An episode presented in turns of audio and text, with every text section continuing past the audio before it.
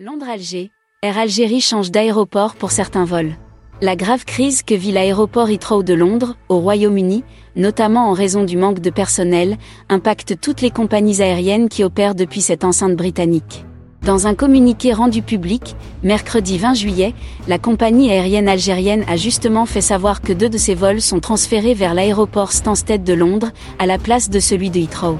Il s'agit du vol Alger Heathrow qui devient Alger Stansted, le 22 juillet à 14h50 et du vol Heathrow Alger qui devient Stansted Alger, le 23 juillet à 19h.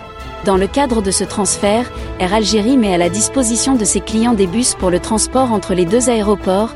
Air Algérie ne manquera pas de vous informer de l'évolution de la situation et vous informe de la mise à disposition de bus pour le transfert entre l'aéroport Londres Heathrow et Londres Stansted, a conclu la compagnie aérienne algérienne.